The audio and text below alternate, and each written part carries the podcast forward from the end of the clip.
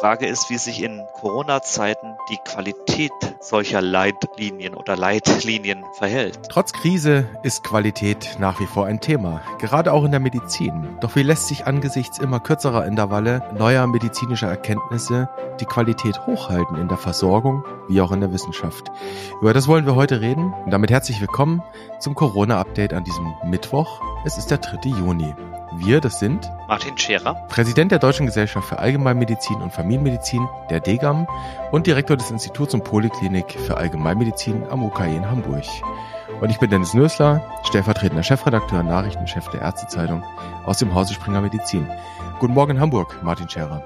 Guten Morgen in Neu-Isenburg, Dennis Nüssler. Über die Möglichkeiten, Herr Scherer, wie man den nicht, den Weltnichtrauchertag am vergangenen Sonntag hätte verbringen können.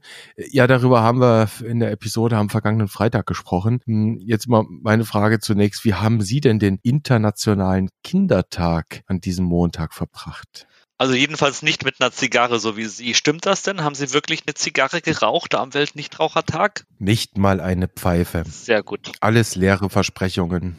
Sehr gut. Und wir haben vor einem internationalen Weltkindertag auch nicht viel gemerkt. Wir haben ja sowieso jeden Tag Kindertag.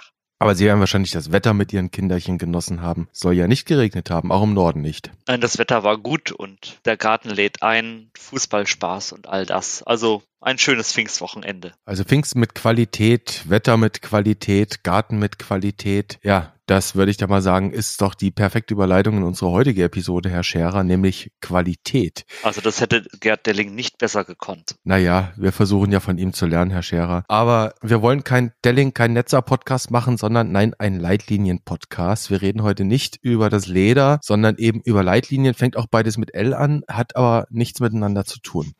Und der ganz besondere Blick für die Qualität von Leitlinien in so einer, naja, wissenschaftlich herausfordernden Zeit Zeit wie eben dieser Coronavirus-Pandemie. Früheren Episoden, Sie erinnern sich sicherlich dran, hatten wir schon hier und da erörtert oder angedeutet, wie komplex eigentlich die Erstellung von medizinischen Leitlinien sein kann, die Genese. Und nun wissen wir auch unter anderem aus diesem Corona-Update-Podcast, dass es zum SARS-2-Coronavirus auch eine Living Guideline der DGAM immerhin gibt. Und diese S1-Handlungsempfehlung, die wird ja nahezu im Wochentakt aktualisiert über neues Wissen. Vielleicht bevor wir mal in die Frage wie hochwertig sind denn diese Leitlinien im Moment einsteigen? Nehmen Sie uns doch bitte mal mit als jemand, der weiß, wie das geht und erklären Sie uns mal, die jetzt noch nicht wirklich so oft Leitlinien erstellt haben, wie das genau abläuft. Nehmen Sie uns doch mal mit in so eine Geschichte, in eine Welt der Leitlinienerstellung, Herr Scherer. Die Living Guideline der DGAM ist eine eigene Welt. Das muss man unterscheiden von den Leitlinien, die wir sonst so haben. Multimorbidität, Brennen beim Wasser lassen oder auch Schutz vor Über- und Unterversorgung. Das ist schon eine andere Sache jetzt hier mit der Covid-19-Leitlinie der DGAM, weil es eben eine Living Guideline ist und weil jeden Freitag aufs Neue ein neues Update rauskommt. Wie läuft das alles ab? Das ist ein ständiges Lesen, ein ständiges Screening von Literatur. Das sind viele Telefonate, viele Tele- oder Videokonferenzen, viele E-Mails eben zum Erlangen dieses informellen Konsenses, den man da braucht. Es gibt auch formelle Konsensprozesse bei S2, S3-Leitlinien. Wir haben hier einen informellen Konsens um eben diese Zusatzevidenz zu generieren, die Studien nicht liefern können. Wir werden das heute noch kriegen. Da, wo die Forschung endet, muss man sich eben überlegen, was können wir hier eigentlich als Empfehlung anbieten, also eine Empfehlung, die im Namen von 7500 Mitgliedern ausgesprochen wird für die gesamte hausärztliche Versorgung. Aber wie läuft das alles ab? Das Ganze geht eigentlich schon am Freitag los, wenn das neue Update draußen ist. Dann wird übers Wochenende ein neuer Rolling produziert, ein neuer Update-Rolling basierend auf der alten Version. Das heißt, die werden dann angepasst, die Empfehlungen. Es werden Formulierungen ausgetauscht. Es werden neue Befunde eingearbeitet. aus der Literatur. Dann kriege ich am Montag die neue Version. Übrigens, die Leitliniengruppe haben wir schon mal namentlich verlesen. Sie haben sie sogar durch eingespielten Applaus beklatscht. Das müssen wir hier nicht nochmal tun. Nur so viel dazu. Die Namen sind bekannt und der Dank an die Gruppe, den kann man nicht oft genug aussprechen. Also am Montag kommt dann die neue Version. Die sehe ich dann. Es geht danach in die ständige Leitlinienkommission, die ein paar Tage Zeit bekommt, das zu sichten, zu kommentieren. Die ständige Leitlinienkommission der DGAM, SLK. Bei gravierenden Änderungen der Leitlinie gibt es dann nochmal gegen Ende der Woche eine Schleife im Präsidium und am Freitag kommt dann das Update raus und dann geht wieder alles von vorne los. Das ist das spezielle Vorgehen das wir bei dieser S1 Living Guideline gewählt haben. Für andere Leitlinien haben wir andere Verfahrensweisen, die sehr, sehr viel langwieriger sind. Herr Scherer, ich will das mal Schritt für Schritt mit Ihnen ein bisschen versuchen zu rekapitulieren, was Sie da jetzt gerade gezeichnet haben an Prozess. Fangen wir mal dabei an, wie dieser neue Rolling entsteht.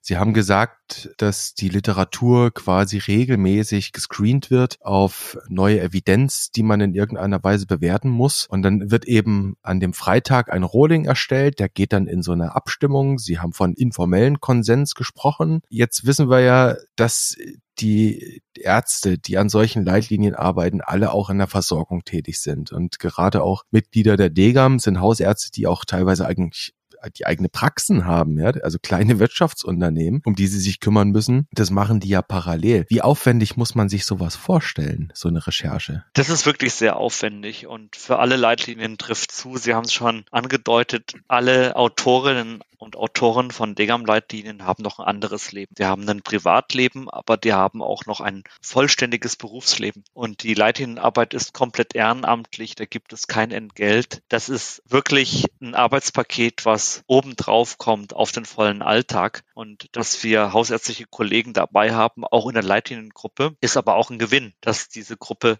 interdisziplinär zusammengestellt ist, dass da Methodiker drin sind, Wissenschaftler, Unimenschen, aber auch hausärztlich Tätige. Und das ist, glaube ich, die Mischung, die man braucht, um auf der einen Seite eine gewisse methodische Basis zu haben, eine methodische Qualität, aber auch die Praxisnähe.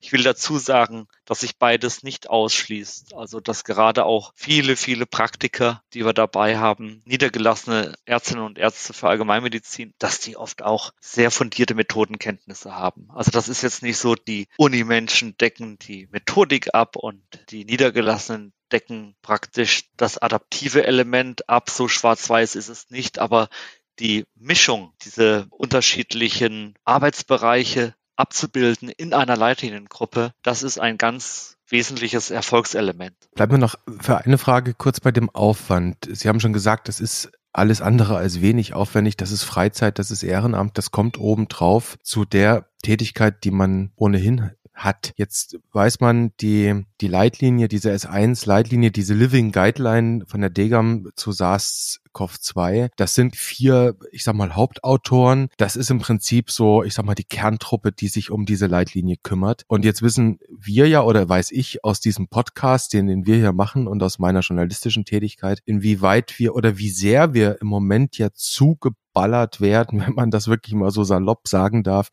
mit wissenschaftlicher Literatur.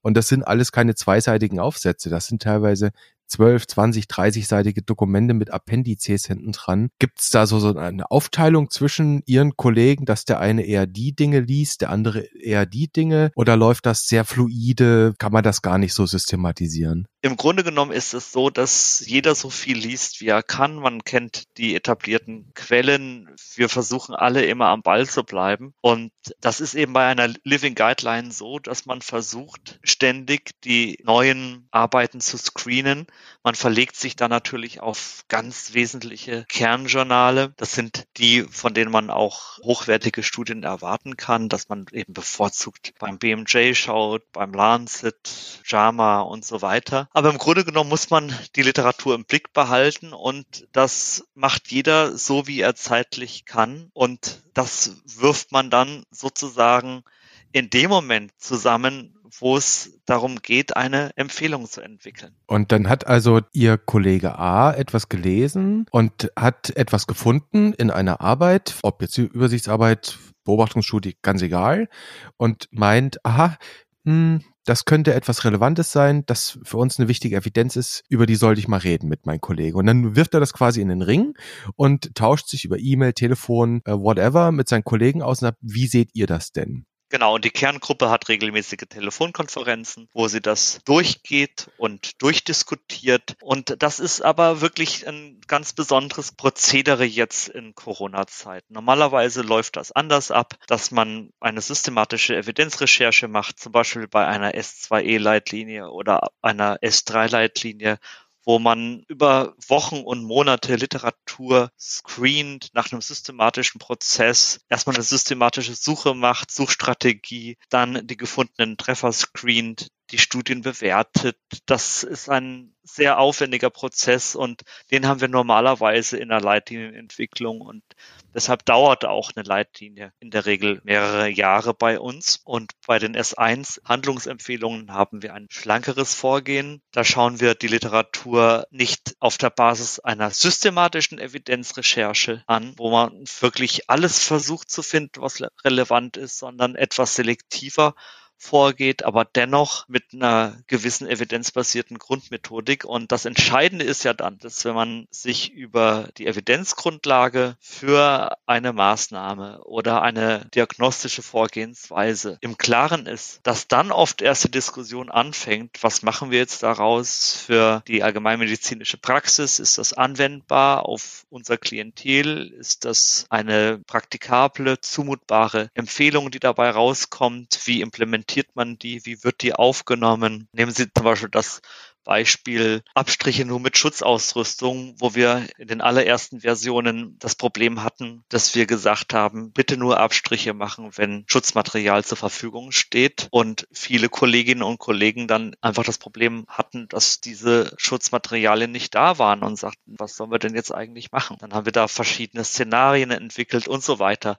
Worauf ich hinaus will, ist, dass die Literatur die eine Seite ist, aber dass zur Evidenzgenerierung dann eben noch diese dieser informelle bei S1 oder der formelle Konsens bei S2 oder S3 Leitlinien dazugehört. Und daraus wird dann eine gute Empfehlung. Diesen informellen Konsens, den klären wir jetzt gleich. Wir hatten jüngst in einer Episode über das Thema Gerinnungsproblematik gesprochen bei SARS-Coronavirus-2-Infektionen beziehungsweise bei Covid-19 eigentlich und sind dann auch durch mehrere Arbeiten durchgegangen. Und am Ende war so ein bisschen die Conclusio, das ist offenbar klinisch relevant und womöglich könnte es sogar so sein, dass intramural, also bei stationär Behandelten, eine Antikoagulation ein Benefit haben könnte. Das waren jetzt alles nur Beobachtungsstudien. Und dann sagten Sie aber, das war so Ihre Persö Ihr persönliches Fazit, also eigentlich müsste man darüber nachdenken, so Low-Dose Heparin da reinzugeben bei Covid-19-Patienten. Wie muss ich mir das jetzt in diesem Leitlinienprozess vorstellen? Jetzt liest also da ein Kollege von Ihnen das eine, das andere Paper und stößt eben darauf, dass das ein Thema ist, ein klinisch relevantes offenbar.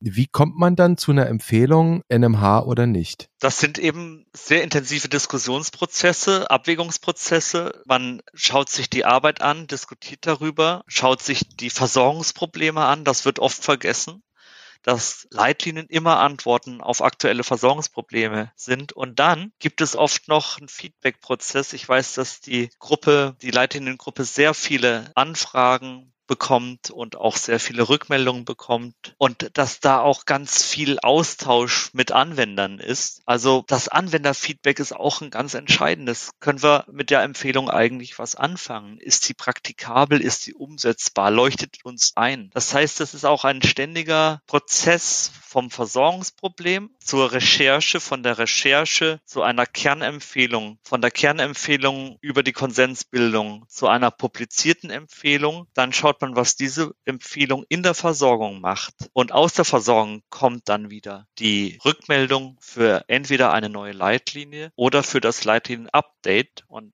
das nennen wir Knowledge Circulation oder Knowledge Generation Circle. Das ist ein ständig währender Kreislauf und der ist nie abgeschlossen. Die Versorgungsprobleme ändern sich, die Evidenz ändert sich, die Maßnahmen, alles ist im Fluss und deshalb ist, glaube ich, auch dieses Format der Living Guideline das Richtige in diesem Fall.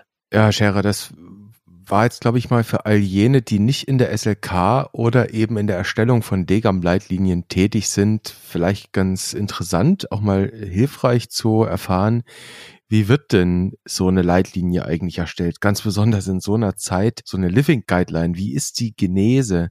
Hm, nun ist es aber so, die DGAM S1 Handlungsempfehlung ist eine von ja wirklich zig Leitlinien mittlerweile weltweit, muss man sagen, zu SARS-CoV-2 oder Covid-19. Wenn man jetzt mal bei der AWMF nachschaut, nur für Deutschland da sind jetzt schon mal sieben Leitlinien gelistet und äh, noch sieben weitere in der Anmeldung im Moment. Dazu gibt es dann auch noch Empfehlungen, ja beispielsweise vom Robert Koch Institut und das Ganze dann weltweit nochmal skaliert, mal X. Und die Frage, die, die sich dann natürlich stellt, ist, wie qualitativ wertvoll können denn diese Empfehlungen, diese Leitlinien sein?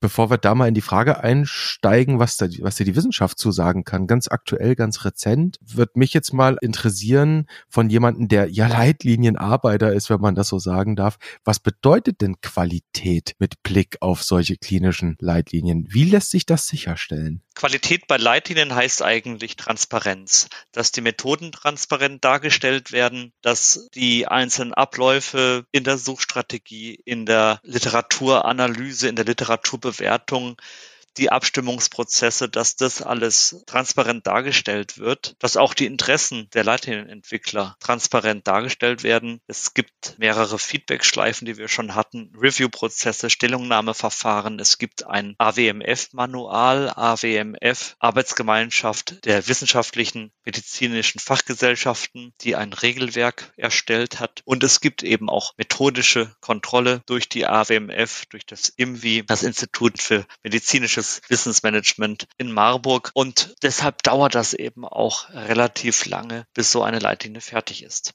Sie sagen, Herr Scherer, Leitlinien dauern normalerweise lange damit eben gerade die Qualität ja eine halbwegs vernünftig ist. Und wir wissen selbst bei Leitlinien, die lang gedauert haben, dass bei der ein oder anderen die Qualität mitunter zweifelhaft ist. Jetzt sind wir aber in einer Situation, speziell bei diesem SARS-2 Coronavirus, wo wir alles andere als viel Zeit haben um uns mit vielen Leuten hinzusetzen, sich eine Meinung bilden zu können, zu diskutieren, Konsens zu finden, das Ganze wirklich systematisch. Und es braucht trotzdem irgendeine Handlungsempfehlung.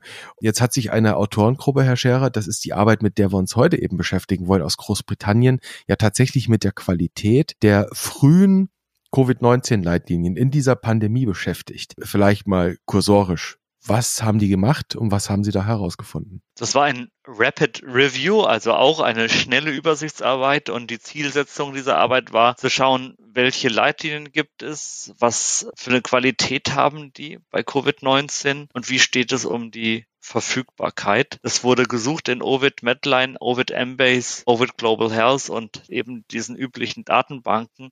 Die Einschlusskriterien waren klinische Leitlinien für die Behandlung von Covid-19 sowie MERS und SARS. Dann haben sie eine Qualitätsbewertung der Leitlinien gemacht, die sie da gefunden haben und haben dafür das Agree 2 Instrument benutzt. Zu diesem Instrument sage ich gleich noch was. Und das Ergebnis war, dass sie 2836 Studien fanden, von denen 2794 nach dem Screening ausgeschlossen wurden und dann blieben eben 42 Leitlinien übrig. Die Autoren sind der Auffassung, dass die Gesamtqualität der Leitlinien schlecht war. Eine harte Aussage, finde ich. Also Sie haben wirklich schlecht gesagt. Ja, also the overall quality was poor. Das sagen die Autoren eines Rapid Reviews. Also die Autoren sagen, die Gesamtqualität war schlecht, insbesondere in den Bereichen Einbeziehung der Stakeholder, Anwendbarkeit und redaktionelle Unabhängigkeit, also Editorial Independence nennen die Autoren das. Und dann sagen die, dass viele Empfehlungen nicht belegbar waren und für schutzbedürftige Gruppen wie schwangere Frauen, Kinder und ältere Menschen wurden eben nur wenig Empfehlungen, wenig hilfreiche Hinweise gegeben. Also schlussfolgernd stellen die Autoren fest, dass die zu Beginn der Covid-19-Pandemie verfügbaren Leitlinien methodische Schwächen aufwiesen und dass gefährdete, also vulnerable Gruppen vernachlässigt wurden und basieren dieses eben auf der Anwendung des Agree-Instruments. Ich hatte versprochen, dass ich dazu noch etwas sagen wollte. Appraisal of Guidelines for Research and Evaluation, AGREE. Das Instrument wurde gemacht und entwickelt, um Qualitätsunterschiede von Leitlinien zu untersuchen. Das Instrument ermöglicht die Beurteilung der methodischen Genauigkeit und Transparenz in der Leitlinienentwicklung. Und was kann das Instrument? Das Instrument bietet einen Rahmen für einmal die Qualitätsbeurteilung nach methodischen Gesichtspunkten und zeigt eben, wie die Auswahl von Informationen und die Darstellung von Informationen erfolgte. Was Agree nicht leisten kann, ist die inhaltliche Qualität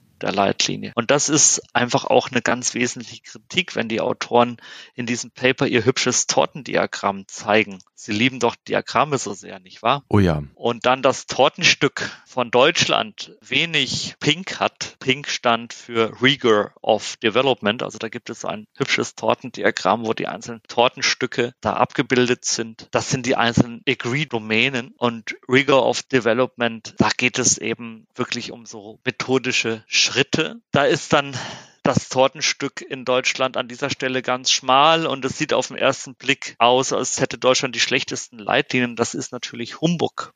Das kann ich wirklich als jemand sagen, der da die Innenansicht hat, weil in diesem Instrument die inhaltliche Qualität eben nicht eingeht und diese ganzen Prozesse, die wir hier haben, die ich Ihnen beschrieben habe, und jetzt spreche ich auch wirklich mal als Degam-Mensch für unsere Degam S1 Handlungsempfehlung, die jede Woche abgedatet wird unter dieser wirklich, diesem unfassbaren Arbeitsaufwand.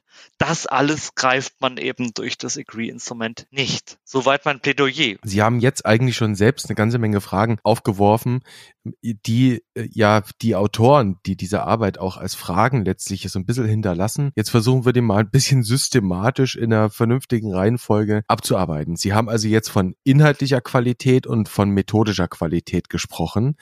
Die Frage, die ich mir da stelle, vielleicht muss man noch eines dazu sagen, die haben sich also tatsächlich auch Mühe gegeben, diese Autoren, die Guidelines auch in den Originalsprachen mit Native Speakern zu übersetzen. Das ist ihnen nicht immer gelungen. Ich glaube, iranische Guidelines mussten sie sogar ausnehmen. Das hat nicht so wirklich funktioniert. So ein bisschen prononciert bei der deutschen, das ist die RKI-Empfehlung, die klinische Empfehlung vom Robert Koch Institut in Sachen Covid-19. Hm, aber kommen wir nochmal zu den Kritikpunkten generell zurück, die die Autoren da äußern. Gehen wir mal auf die methodischen Schwächen ein. Also dieses methodisch saubere Arbeiten. Ist das nicht eine zwangsläufige Folge von solchen Krisen, Handlungsempfehlungen? Ich meine, immerhin, Herr Scherer, wir, wir müssen doch hier binnen kürzester Zeit irgendwie halbgares Wissen verarbeiten, das sich immer wieder neu verändert, während, Sie haben es eben selbst gesagt, für andere Leitlinien viele, viele Jahre Zeit teilweise benutzt werden werden können. Ja, natürlich, auf jeden Fall, da kann ich Ihnen nur zustimmen. Und dann haben wir wieder dieses Garbage in, Garbage out Problem.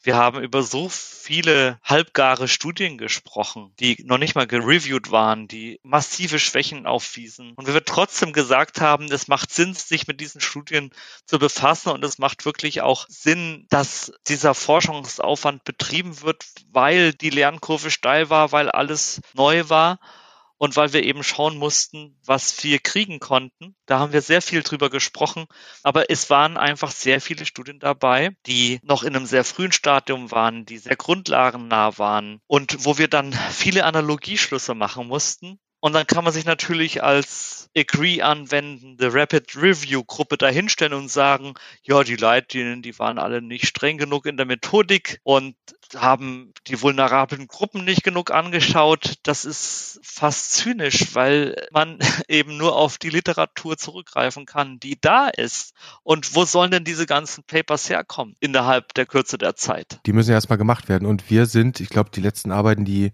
die wir besprochen haben, waren allesamt auch Beobachtungsstudien. Also ich, ich weiß nicht, wie oft haben wir schon eine randomisiert kontrollierte Studie besprochen in diesem Podcast. Ja. Vielleicht noch mal eins nur so nebenbei in Sachen Garbage in, Garbage out. Ich habe jetzt mal parallel dazu auf UpToDate.com nachgeschaut. Da gibt's ja mittlerweile zig Kapitel. Also das ist nur mal ein Beispiel. Das ist nicht nur UpToDate, das ist ja überall so. Bei all diesen ja relativ schnellen Wissensdatenbanken, da gibt's zig Kapitel zu Covid-19. Ich habe jetzt einfach mal rausgepickt Clinical Features and Diagnosis. Das sind 135 Fußnoten. Und auf diesen 135 Fußnoten basiert der Artikel. Herr Scherer, das aber nur mal so, so nebenbei, um so ein Synonym dafür zu benutzen. Mit wie viel wissen wir hier hantieren. Und Sie haben es gesagt, da ist eben auch eine Menge Garbage mit dabei. Und das muss man am Ende bewerten. Und dann sind wir bei der inhaltlichen Frage. Und da haben Sie schon gesagt, dieses Ecree-Tool, das, was Sie da benutzt haben, die Autoren, das ist nicht in der Lage, jetzt inhaltliche Aussagen zu treffen über die Leitlinien, die Sie bewertet haben. Und vor allem kann es nicht, es kann nicht die inhaltliche Qualität der Leitlinie bewerten. Die Methodik kann noch so schön sein. Aber was nützt es mir, wenn die Empfehlungen Unsinn sind, die dabei rauskommen? Und das greift das Tool eben nicht so richtig ab. Und dafür kann ich die Hand ins Feuer legen, dass die S1-Leitlinie, die wir wirklich jede Woche neu in die Hand nehmen, durch diese vielen, vielen iterativen Prozesse dann auch wirklich eine gute Qualität haben und auch immer den neuesten Stand abbildet. Aber ins Feuer legen können Sie Ihre Hand nicht für die inhaltliche Qualität von vielen, vielen anderen Leitlinien, die es im Moment zu Covid-19 da draußen gibt. Und wir haben es eben schon gesagt, in Deutschland im Moment aktiv bei der AWMF sind sieben Leitlinien, dazu nochmal sieben weitere angemeldet. Das Ganze geht dann noch europäisch, weltweit und etc. pipapo.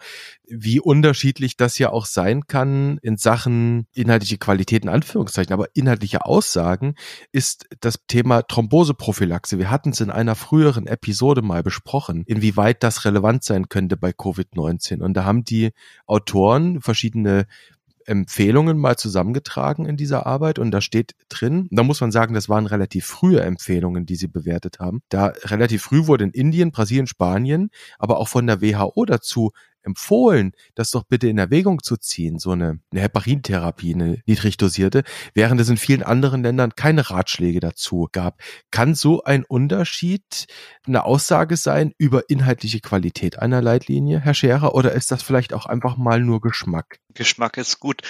Ich würde sagen, dass das einfach auch unterschiedliche Medizinkulturen sind, die da aufeinandertreffen, unterschiedliche medizinische Philosophien. Und wenn man sich mit der Qualität von Leitlinien befasst, dann finde ich, müsste man das eigentlich tatsächlich machen, dass man sagt, wir gucken uns die inhaltlichen Empfehlungen an, die zu einem bestimmten Zeitpunkt Punkt publiziert wurden, inhaltliche Leitlinienempfehlungen und schauen dann, wie zu diesem Zeitpunkt die Evidenzgrundlage dafür war. Und da wird man eben feststellen, dass man zu keinem Zeitpunkt so richtig was wirklich genau wusste. Und da kommt dann eben dieser Expertenkonsens ins Spiel und dieser Expertenkonsens ist nur so gut, wie die Experten sind, nur so gut, wie deren Diskussion ist. Und das greifen sie mit keinem Agree-Instrument. Also auch diese Bewertungsinstrumente, diese ja, Hilfsmittel und Tools, die haben da ihre Grenzen. Schauen wir nochmal auf einen anderen Aspekt. Nehmen wir mal nicht diese Thromboseprophylaxe, sondern schauen wir mal auf das,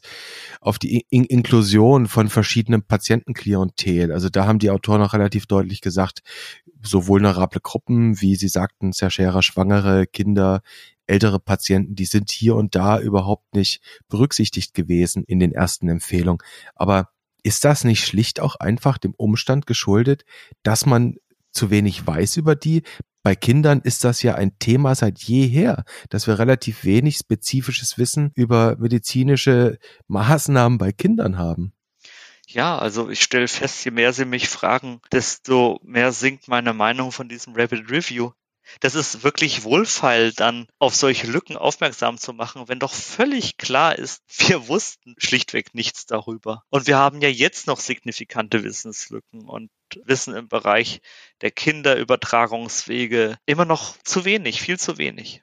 Ich wollte Ihnen jetzt diesen Rapid Review nicht madig machen, geschweige denn die Autoren dahinter, aber vielleicht schauen wir noch auf eine konkrete Empfehlung, die die mitgeben. Also die gehen am Ende mit so einer Art Policy Framework Empfehlungen hinaus und sagen, also bitte Leitlinienersteller sollten sich doch beispielsweise auch an gewisse Frameworks halten. Also Crate, das kennt vielleicht der eine oder andere, oder Adapti. Wird das helfen in so einer Situation? Situation? Ich habe selber dieses Leitlinien-Business viele Jahre gelebt und da ganz tief drin gesteckt tue es eigentlich immer noch. Und Great ist natürlich ein transparenter Rahmen für die Entwicklung und Präsentation von Zusammenfassungen, Nachweisen und bietet einen systematischen Ansatz dafür, wie man Empfehlungen für die klinische Praxis abgibt. Es ist ein sehr weit verbreitetes Instrument zur Bewertung der Qualität von wissenschaftlicher Evidenz und dafür, wie man Empfehlungen macht. Und Adaptee, die Adaptee Collaboration ist eine internationale Zusammenarbeit von Forschern, Leitern, Entwicklern, auch Leitern implementieren, die die Entwicklung und Anwendung von klinischen Leitlinien in der Praxis fördern wollen. Das Hauptanliegen der Gruppe war, einen generischen Prozess zu entwickeln, zu validieren, der gute, valide und qualitativ hochwertige Leitlinien für die Benutzer eben zur Verfügung stellt. Die haben ein Handbuch gemacht, ein Ressourcen-Toolkit und das Ganze haben sie dann im GIN Network zur Verfügung gestellt. GIN Guidelines International Network. GIN hat viele unterschiedliche gute Arbeitsgruppen, auch eine zur Multimobilität, in der ich mitwirken darf. GIN wollte jetzt eigentlich auch wieder tagen, wollte einen Kongress in Toronto machen, der leider dieser ganzen Pandemie zum Opfer gefallen ist. Der sollte im Oktober stattfinden. In den Empfehlungen, das muss ich jetzt aber nochmal nachfragen, in den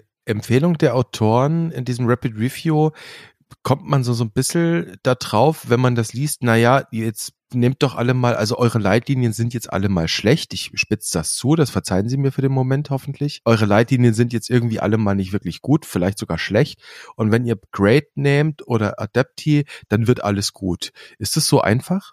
Nein, so einfach ist es nicht. Es gibt diese Tools ja schon deutlich vor Corona und ich kann diese etablierten Instrumente nicht einfach über eine völlig neue Situation stülpen, die so noch nie da war. Das heißt, wir, wir müssen einfach auch respektieren, dass wir einer, einer Ungewissheit ausgesetzt sind und das eben nicht nur rein menschlich, mental, emotional, sondern eben auch wissenschaftlich, medizinisch. Und dass wir ein Stück weit akzeptieren müssen, dass wir eben nicht die guten randomisiert kontrollierten Studien haben. Und das heißt, auch Leitlinien, Herr Scherer, wenn ich Sie hoffentlich richtig verstanden habe, haben im Moment dieser Krise, dieser Covid-19-Krise oder Corona-Krise auch immer nur eine begrenzte, ja, ich sag mal vorsichtig, Wertigkeit oder Aussagefähigkeit.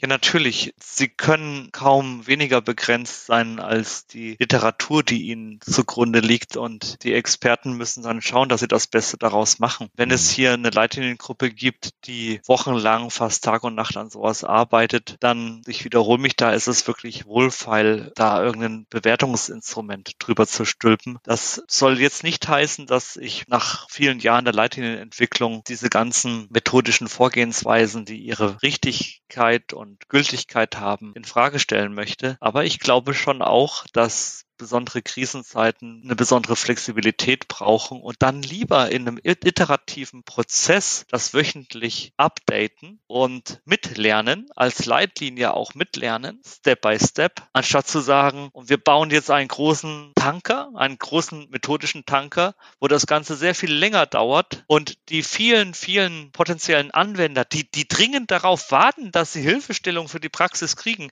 denen sagen wir, nein, wartet mal noch ein paar Wochen, denn wir haben noch dieses Konsensverfahren und dieses Tool und jenes Tool, was wir anwenden müssen damit später im Rapid Review wir auch viele Punkte kriegen. Die Autoren des Rapid Reviews haben ja tatsächlich auch als eine ihrer Empfehlungen gesagt, bitte macht mehr Living Guidelines. Also das ist tatsächlich auch eins, was, was Sie sagen, da würden Sie den ganz sicher zustimmen, nehme ich mal jetzt so mit. Das auf jeden Fall, gerade in einer Zeit, in der sich das Wissen sehr schnell verändert. Herr Scherer, ich glaube, wir könnten, also ich könnte ganz sicher jetzt noch 42 weitere Stunden mit Ihnen über das Leitlinienthema reden, mal das Leidige, mal das Leitige. Ich würde Ihnen auch 42 als Antwort auf alle Fragen geben. Aber dann wäre ja dieser Podcast fast zu Ende. Und deswegen will ich diese Frage ja gar nicht stellen, sondern, also die Frage aller Fragen, sondern vielleicht eine möglichst konkrete, nämlich nochmal, wenn wir über Qualität reden zum Abschluss dieser Episode, dann müssen wir auch immer, wie wir es hier in diesem Podcast machen, über die Qualität ja von wissenschaftlichen Publikationen reden, ja gemeinhin die Basis von Leitlinien auch sind. Und wir wissen, dass es viel unbegutachteten Kram da draußen gibt, äußerst fragwürdige Publikationen, Preprint etc. So ähnlich ist es auch mit dem Thema Schutz vor Übertragung des SARS-Coronavirus. Das ist immer wieder eine Frage, die gestellt wird. Inwieweit hilft physische Distanzierung? Inwieweit helfen Schutz Schutzmasken, inwieweit hilft dies, das, jenes.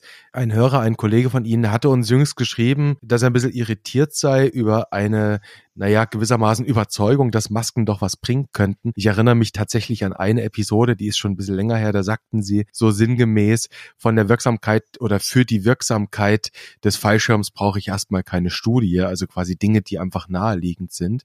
Er hat so ein bisschen kritisiert, dass die besprochenen Arbeiten zu Schutzmasken, mit denen wir uns auseinandergesetzt haben, oft mit Surrogatparametern arbeiten oder mit Settings, die jetzt mit der Allgemeinbevölkerung nichts zu tun haben. Also so, das ist so mal die, die Kritik, die man oft in der Diskussion mitbekommt, auch in diesen ähm, ja medizinisch-ärztlichen Diskussionsforen. Ja, man muss da den Gesamtkontext sehen. Der Kollege hat natürlich recht. Jede Intervention hat Nebenwirkungen. Mal zu sagen, komm, zieh doch die Maske auf, das hat keinen negativen Effekt, das passt so nicht. Es haben Menschen Beklemmungsgefühle, Menschen haben das Gefühl, nicht richtig Luft zu kriegen, kriegen de facto auch nicht richtig Luft. Ganz oft am Wochenende habe ich jetzt Masken gesehen, viele Masken, wo die Nase oben drüber rausgeschaut hat, nicht weil sie es nicht besser wissen, sondern weil es auf die Dauer einfach auch lästig und schwierig ist. Der Kollege hat schon recht, aber dieses Beispiel ist eigentlich ein gutes Beispiel für so eine Diskussion in der Leitliniengruppe.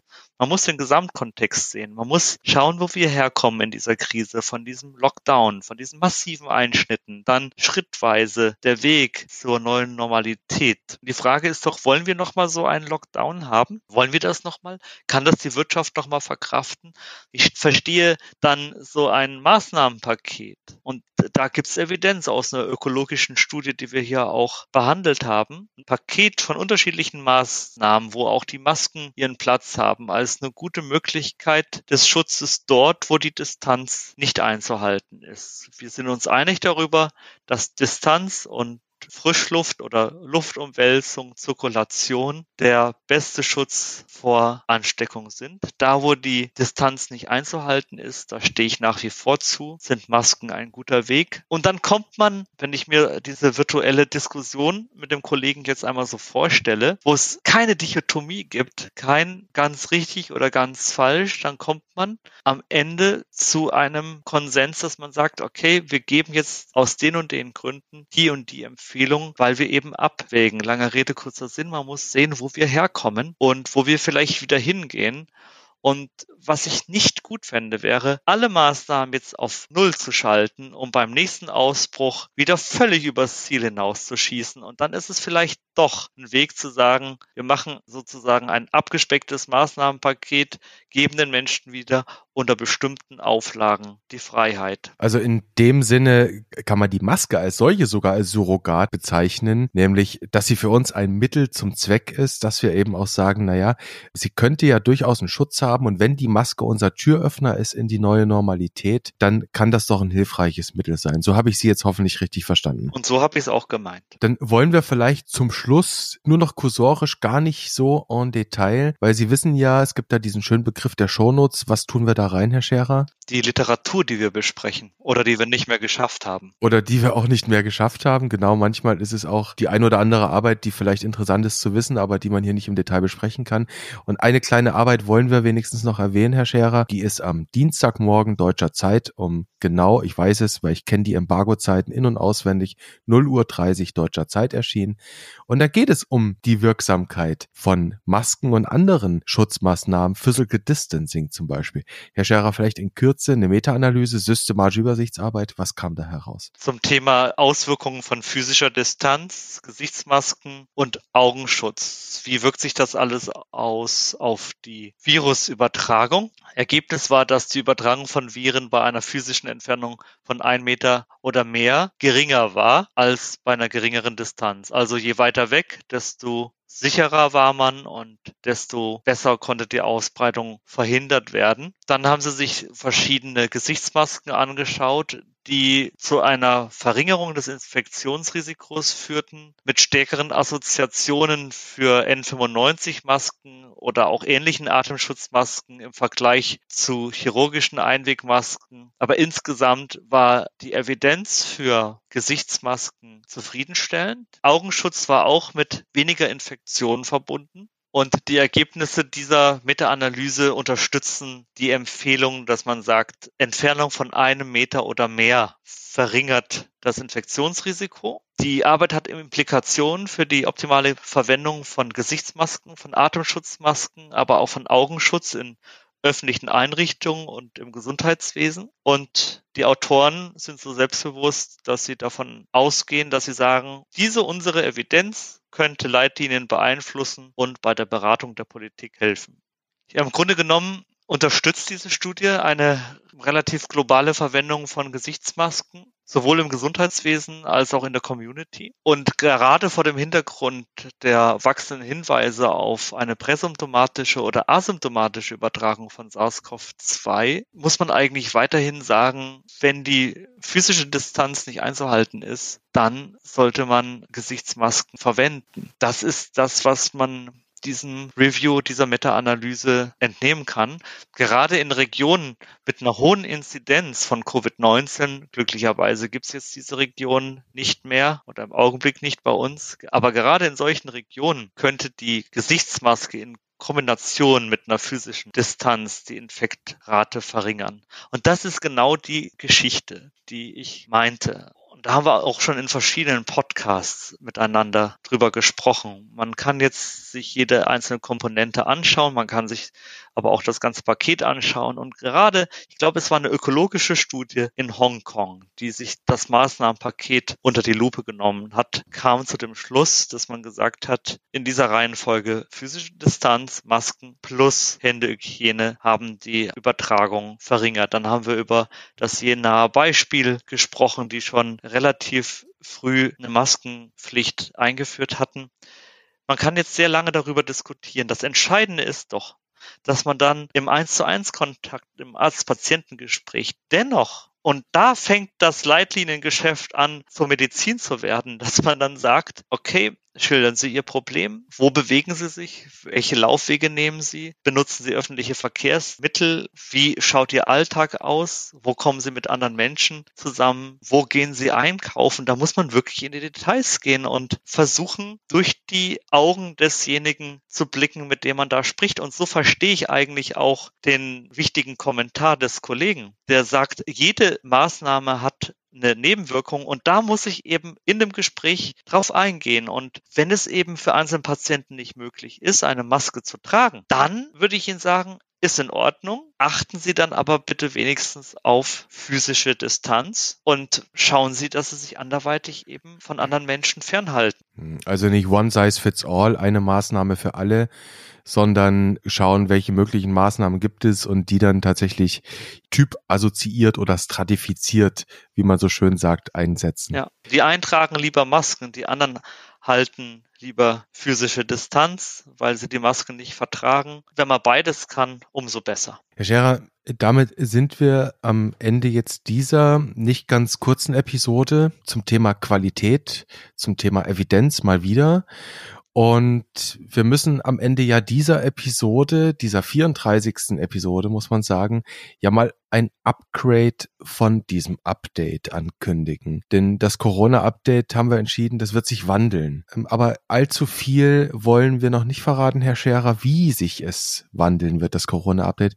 Vielleicht wollen Sie ein bisschen was andeuten. Es wird sich an der Frequenz was ändern und irgendwann auch an der Perspektive, die sich weiten wird. Dann nehmen wir das mal so mit. So viel verraten wir noch nicht, aber man kann zumindest ein bisschen Spannung machen. Vielleicht kann man ja in den nächsten Episoden noch mal ein bisschen hier und da äh, andeuten und verraten und schon mal so einen Ausblick machen, Türchen aufmachen.